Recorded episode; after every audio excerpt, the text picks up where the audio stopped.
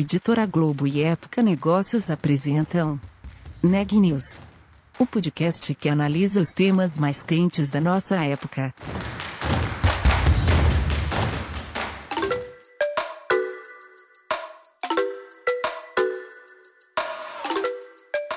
Olá, meu nome é Carolina Zelt, eu sou repórter da Época Negócios. Seja bem-vindo a mais um episódio do Neg News, o nosso podcast sobre como navegar e liderar durante tempos de incerteza. Você fez algum curso online durante a quarentena? Segundo o levantamento do Google, a procura por cursos de especialização EAD teve um crescimento de 130% a um ano, em março de 2020. Com essa demanda, profissionais também se reinventaram em empreendedores e apostaram na venda de aulas online para continuar trabalhando em home office. O entrevistado Ana Laura Stachewski aproveitou esse momento. Eu conversei com João Pedro Rezende, CEO e cofundador da Hotmart. A startup foi fundada em 2011 em Belo Horizonte e oferece uma plataforma para hospedagem de cursos online. Ela anunciou hoje a captação de um aporte de 735 milhões de reais e a chegada ao patamar de unicórnio, como são chamadas as startups com valor de mercado de pelo menos 1 bilhão de dólares. Segundo os fundadores, a startup já tinha atingido esse marco no ano passado, mas a decisão de compartilhar a notícia agora foi estratégica. Na conversa, o João Pedro explicou quais são os próximos planos da startup e por que essa posição deve ajudá-la nesse caminho. Confira a entrevista completa.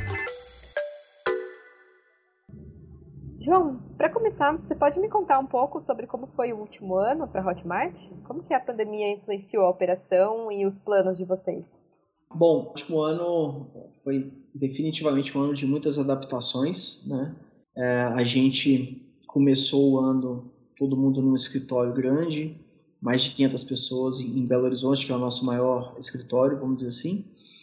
E eu estava fora quando tudo isso começou e a gente teve que, que reorganizar e todo mundo para home office. E não é muito simples uh, fazer 500 pessoas meio que da noite para o dia, tá todo mundo em casa. Então, a primeira adaptação acho que, que foi a partir daí. E logo em seguida, o que a gente começou a, a perceber foi que a demanda pelo produto, pelo serviço da Hotmart começou a aumentar muito. Né? E isso era uma coisa que a gente, no início, ficava pensando, tipo, nossa, o que será que vai acontecer? A gente nunca passou por isso, uma pandemia, todo mundo em casa, como que é isso? Como que isso vai afetar de certa forma? A gente acreditava que, sim, as pessoas um, iam passar mais tempo online, o que afetaria a gente de alguma forma, mas o que a gente viu nos meses seguintes foi um aumento absurdo no interesse das pessoas pela Hotmart, tanto de consumidores procurando coisas para comprar e aprender e aproveitar aquele tempo para de repente desenvolver alguma habilidade ou é, gastar aquele tempo consumindo algum outro conteúdo que acrescentasse alguma coisa para a vida daquelas pessoas, quanto também de pessoas interessadas até muitas vezes por necessidade em trabalhar com outra coisa, né? Então muitos que, sei lá, a pessoa tinha um restaurante, de repente ela não podia mais abrir o restaurante, ela falou, olha, eu sou, sou um chefe, tenho um restaurante, eu sei, eu vou criar um produto é, sobre culinária. E aí, buscando alternativas, encontrava a Hotmart. Então, o que a gente viu ali nesse ano de 2020 foi uh, um ano de muito crescimento. Teve meses que a gente cresceu cinco vezes mais do que a gente esperava.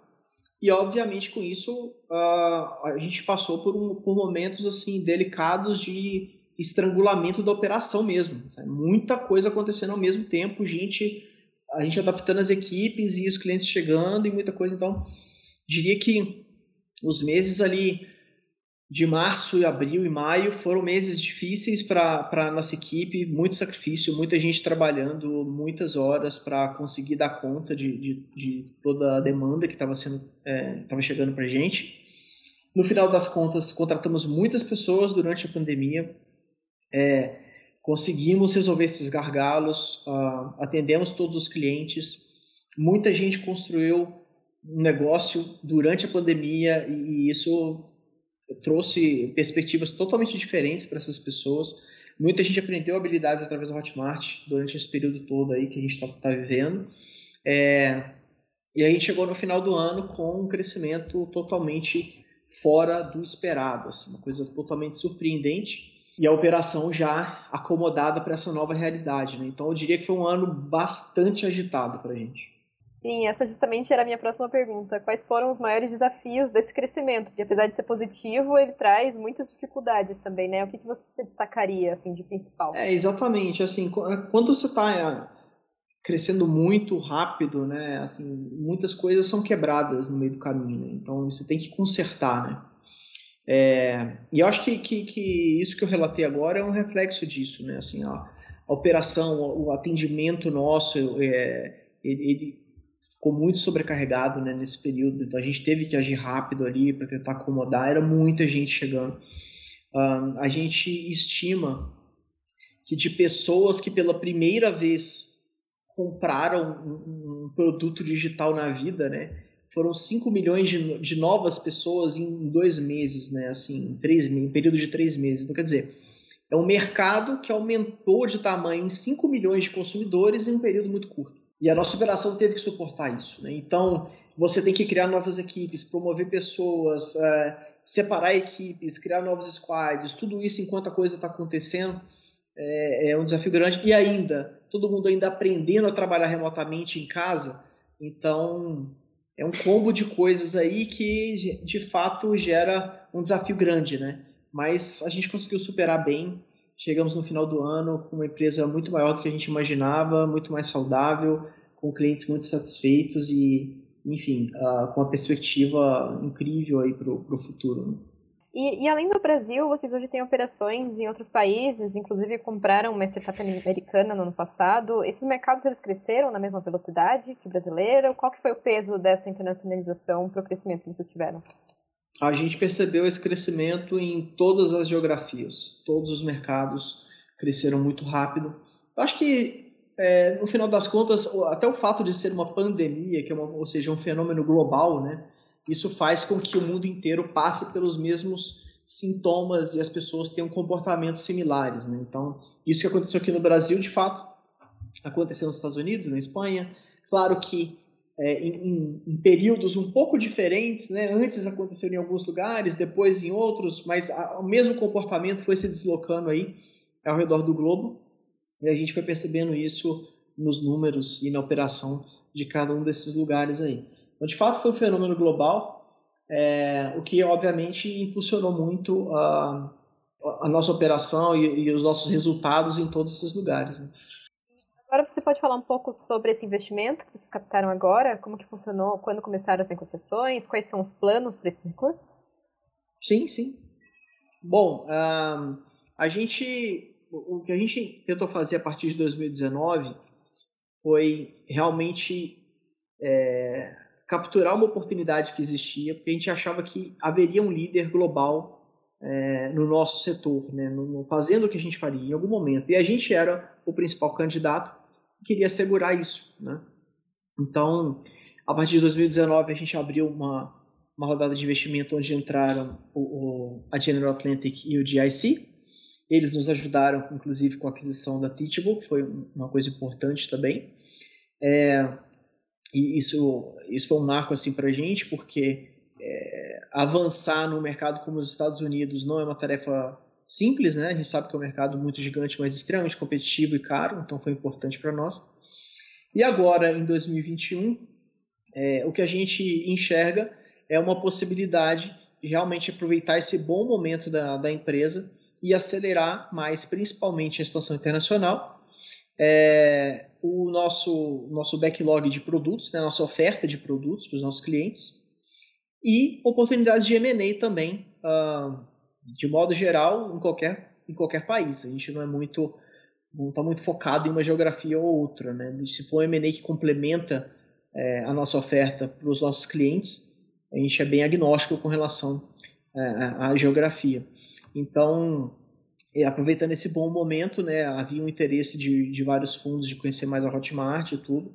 A gente foi aprofundando o relacionamento com alguns deles, é, até que realmente a, a TCV se mostrou um investidor, cara, que a gente tem muito orgulho de ter hoje, de ter concluído essa rodada, porque tem características que, que eu particularmente admiro muito. E, e, no anúncio vocês comentam que a Hotmart já tinha atingido o valor de mercado de um bilhão de dólares. É, por que, que vocês escolheram compartilhar esse feito agora? É, a gente nunca fez muita propaganda em cima das rodadas que a gente fez no passado, é até bem difícil encontrar informação sobre isso. Realmente é uma característica da empresa, talvez pela personalidade de ser um pouco mais discreto, os, os fundadores, a gente é meio mineiro mesmo, gosta de ficar mais quieto. É, mas, então, como você bem disse, em 2020 a gente já tinha atingido o status de unicórnio uh, e a gente ficou um ano meio sem falar nada sobre isso porque não chegava um grande benefício, né? além de, ok, fazer um grande alarde, vamos dizer assim. Mas agora, esse ano especificamente, como a gente quer acelerar a expansão internacional e contratar pessoas em várias partes do mundo, a gente acredita que esse selo de unicórnio pode ajudar, vamos dizer assim, as pessoas a, a entenderem melhor o porte da empresa, entenderem que é uma empresa que se provou, que tem bons investidores, que está crescendo rápido, e isso pode ajudar a gente a adquirir talentos, né? E abrir portas também com, o M&A. Então a gente acha que foi um momento bom para a gente poder falar disso.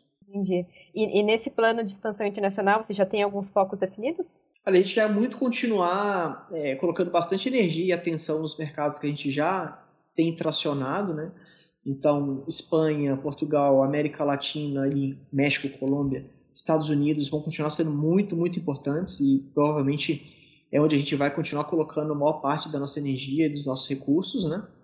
Mas uh, existem sim uh, possibilidades, né? Europa é, tem, tem, tem, vários países ali com idiomas diferentes que a gente ainda tem. É, a gente está bem no início né, do, do, da expansão, que a gente é, vê a oportunidade de acelerar. E tem regiões ainda que a gente vê potencial, mas nem começamos ainda, como por exemplo o Sudeste da Ásia.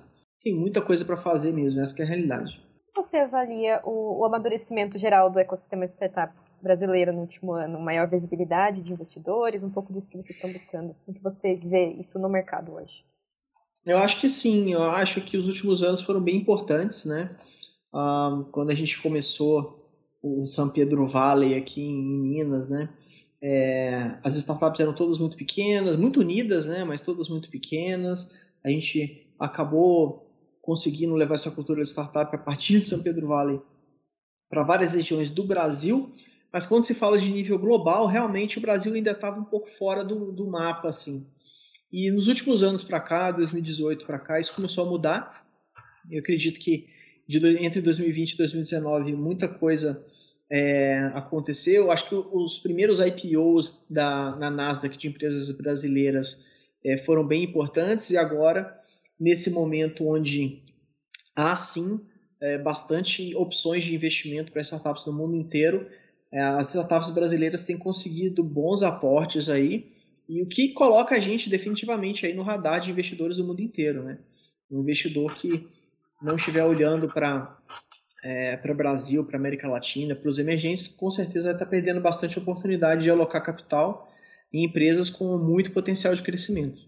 E Quais são os próximos passos agora da Hotmart, além desses, desses, dessa expansão internacional, além do pouco que você falou agora, né, esse futuro mais imediato, como que você imagina a empresa nos próximos anos?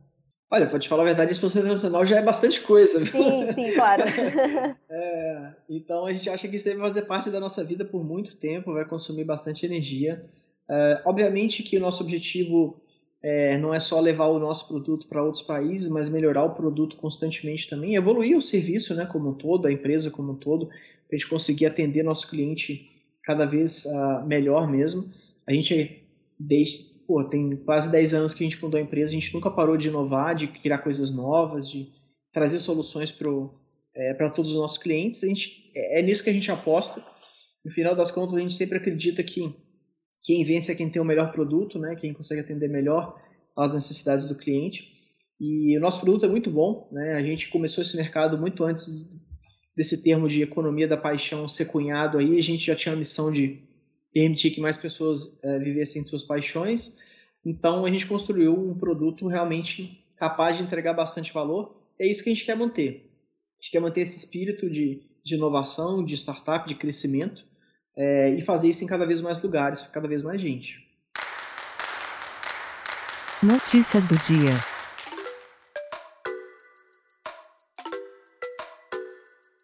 A Agência Nacional de Vigilância Sanitária, Anvisa, negou pedidos de certificação de boas práticas de fabricação de medicamentos do fabricante da vacina indiana Covaxin contra a Covid-19.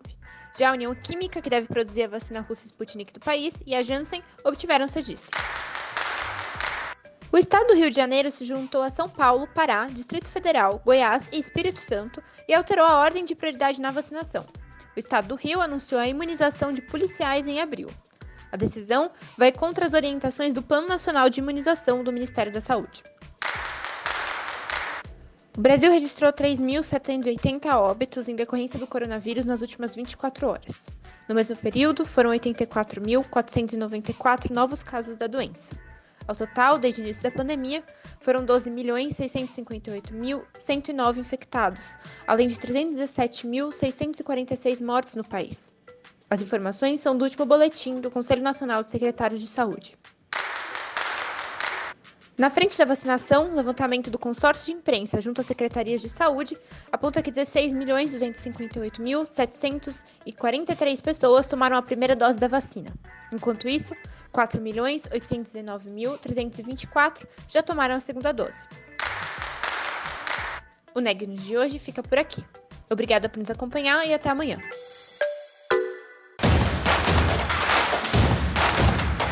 Esse podcast é um oferecimento de Época Negócios.